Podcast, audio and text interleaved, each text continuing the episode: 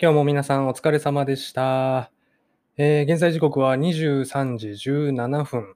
今日もね、ラジオを1本撮っていきたいと思います。10分だけお付き合いください。えー今回はですね、ちょっとだけ真面目な話をね、していきたいと思いますが、えー今日日曜日でしたね。明日月曜日ですよね。また会社が始まるなぁなんて思いながら、うーん、これから寝るよっていう人もいるかなと思うんですけどね。えっ、と、そういう方からね、えっ、と、ちょっとお悩み相談みたいなのを受けた経験というか、まあ、あの、昨日なんですけど、お悩みの相談みたいなのをちょっとね、えーリアルの世界の方で受けました。で、えっ、と、僕からすると、それで悩むことは本当に時間の無駄だよってのを言いたくて、うん、このラジオでね、ちょっと考えをまとめて、これから喋っていきたいなというふうに考えてます。で、タイトルの通り、えーと、会社の上司とのコミュニケーションがうまく取れなくて悩んでいる。うん、こういう相談を受けたんですよね。はい。で、まあ具体的に言うと、うん、特定の上司が、うんなんというか怖いとかね、うん、特定の上司が、うん、厳しすぎるとかね、あとは、あの話はするんだけど、なんかすぐにマウントを取ってきたりとか、うん、なんか嫌味なこと言ってきたりとか、そういう上司ばっかりで辛いとかね。で、何よりもそれなのに、えー会社という組織全体で、やっぱりその積極的にコミュニケーションを取りなさいって言ってくる。そういうのを強要してくる。だから辛いみたいなね。そういう相談内容でした。はい。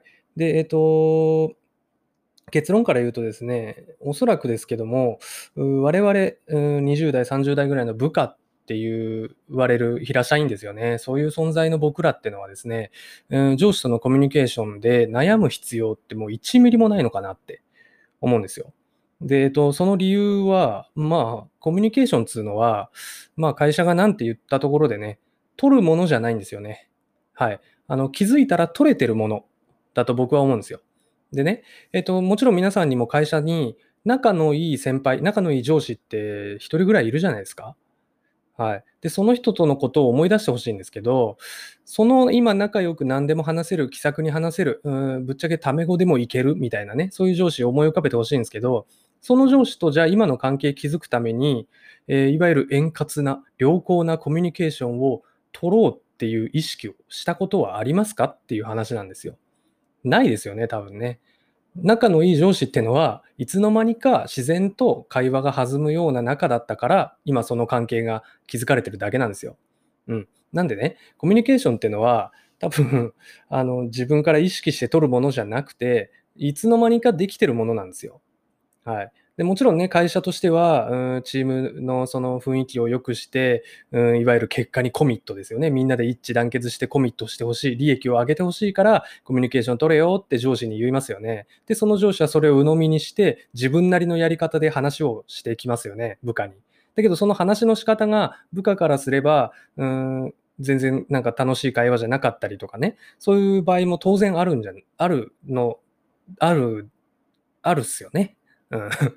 あの、そんな人間同士の付き合いなんで、合う合わないっていうのはあるんでね、それを乗り越えてまでコミュニケーションを取るっていうのは、部下からすると、まあ、ちょっとしんどいですよね、正直ね。だから悩む必要なくて、合わないなと思ったら、別にその人と無理に良好なコミュニケーションを築く必要なんて、僕はないんじゃないかなって思うんです。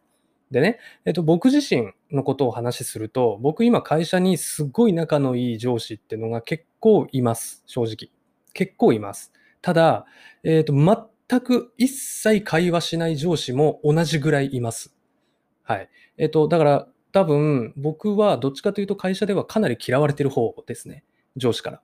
はい。だけど、そんな僕と仲良くしてくれる先輩上司っていうのもやっぱりいるから、うんそういう人たちと毎日楽しく会話しながら仕事をする。そういう生活。で、結論から言うと、この生活が一番ストレスないじゃないですか。わかります？嫌いな上司に合わせて、その人になんかちょっと媚びへつらって、へこへこして、ちょっと話しかけると嫌味で返されてみたいなね。そういう会社の生活ってめちゃくちゃしんどいじゃないですか。うん、シンプルに。ぼあの皆さんにも私生活が当然会社の外へ行けばあって、その私生活においてその上司なんて全く関係ないわけですよね。ぶっちゃけ会社での付き合いなんてそんなもんじゃないですか。他人なんですよね。うん。なんで、その他人とのコミュニケーションで悩むっていうこと自体がもう時間がもったいない。うん。人生のすり減らしになっちゃってるかなって思うんです。で、えっ、ー、と、良好なじゃあ上司と部下のコミュニケーションってどんなものなのっていう話をするんですけど、うんと、共通点、えっ、ー、と、良好なコミュニケーションを取れる上司には共通点が3つぐらいあるのかななんて思うんですけど、1つ目は、えっ、ー、と、飲み会で仕事の話はしないこと。はい。これも当たり前ですよね。はい、僕はあの会社の飲み会全然行かないんですけど、会社の飲み会行くと必ず仕事の話を偉そうにしてくるやつがいるじゃないですか。うん。同じ、同じこと何回も言ったり、結局自分の自慢だったりね。正直ね。うん。の、そのくせに、次の日になると覚えてないとかね、その上司は仕事の話をしたのに。うん、そんな飲み会での、そのいわゆる飲み会での仕事の話を重要なコミュニケーションだと思ってる時点で、ちょっとね、きついっすよね。うん。なんで僕そういう人がいるんで飲み会には絶対行かないし、飲み会では楽しい話をするべき。楽しい話をする上司と仲良くコミュニケーションすべき。うん。で、それは別にお酒なくても会社で今僕はできるから飲み会に行く必要がないですよね。なんで飲み会には行かない。うん。っていう、こういう、その飲み会が一番大事だよ、コミュニケーションにおいてって言ってる上司は、あの、無視でいいと思いますね。はい。で、二つ目。えっ、ー、と、いい上司っていうのは、基本的に仕事の話以外の話を仕事中にしてきますね。うん。これちょっと意味わかりますかね。あの、仕事の話しかしない上司って、コミュニケーション取ろうとしてないんですよ。はい。だって仕事の話 仕事の話だけで仲良くなれるわけないじゃないですか。会社でしか一緒にいないのに。でね、そういう人に限って、いや、会社での同僚とか上司、部下っていう関係は家族と一緒なんだよと。同じ目的に向かって頑張ってんだから、家族と一緒じゃないかよ。だから仲良くしようよ。コミュニケーション取ろうよって言ってくる上司がいるんですよ。で、そういう上司に限って全然おもろい話をしてくれないじゃないですか。仕事のことばっか言うんですよね。で、それがもう矛盾なんですよね。だって家族に本当に家族のような関係になりたいなら、仕事の話以外の方をできる上司じゃなきゃダメじゃないですか。そこに花を咲かせられなきゃダメじゃないですか。だって家族って仕事じゃなくて私生活とかそういうプライベートなところを共有するチームなんでね。うん。仕事のことなんて関係ないんですよ。家族になりたいなら。うん。なんでそこに矛盾があるんで、仕事中、まあその休憩時間とかでもいいですよ。一服に行く時間とかでもね、いいんですけど、仕事の話ばっかする上司はコミュニケーションが取れてないんで無視でいいですね。はい。で、えっ、ー、と、3つ目は、えっ、ー、と、まあ、これはもうシンプルで、あなたが会話してて、この上司と会話してるとなんかちょっと嫌だなとか、不愉快だなって少しでも思うなら、もう会話しなくて大丈夫なんですよね。で、なんでかっていうと、コミュニケーションを円滑にする義務があるのって、部下じゃなくて上司なんですよ。で、なんでかっていうと、上司と仲がいい部下は、その部下は、その上司が何か困っていたら助けますよね。逆にコミュニケーションがうまく取れなくて、例えばあなたが嫌いな上司を今思い浮かべてもらって、その上司が何かとんでもないミスをやらかしたときに、助けたいって思わないじゃないですか。うん。なんで、コミュニケーション、部下と上司のコミュニケーションを円滑にしておくと、誰が得するかっていうと上司だけなんです。多分。うん。なんで、上司は部下に何かあった時に助けてほしいとか、部下に一生懸命俺のために働いてほしいっていう狙いがあってコミュニケーションを取るものなんですよ。で、それが最終的に会社の利益につながっている。そういう仕組みじゃないですかね。なんで、えーと、そのコミュニケーションを円滑に進めるべき立場にある上司が、わざわざそのコミュニケーション内で部下のやる気を削いだり、気持ちを暗くさせたりっていうのを意図的にやってる上司っているんですよね、やっぱり。うん。あの、自分を偉く見せたいとか大きく見せたいっていう狙いが多分あるんだと思うんですけど、その時点で、あの、コミュニケーションをうまく取れてない上司、つまりまあ言ってしまえば無能でございますよ。うん。なんで、もうそういう上司は、もういいんですよ。あの、あなたの視界から外しちゃって。会話してて楽しい上司とコミュニケーションを取る。で、その上司が何か困ってる。その上司が何かコミットしなきゃいけないポイントがある。そういう時にその上司なら助けてあげたい、力になりたいって思えるじゃないですか、素直にね。もうそれでいいんです、シンプルで。うん。わざわざ嫌いな上司に気に入られようとか、嫌いな上司と円滑に会話をしようとか、そうやって思う義務は部下である僕ら、平社員である僕らはないんですよね。うん。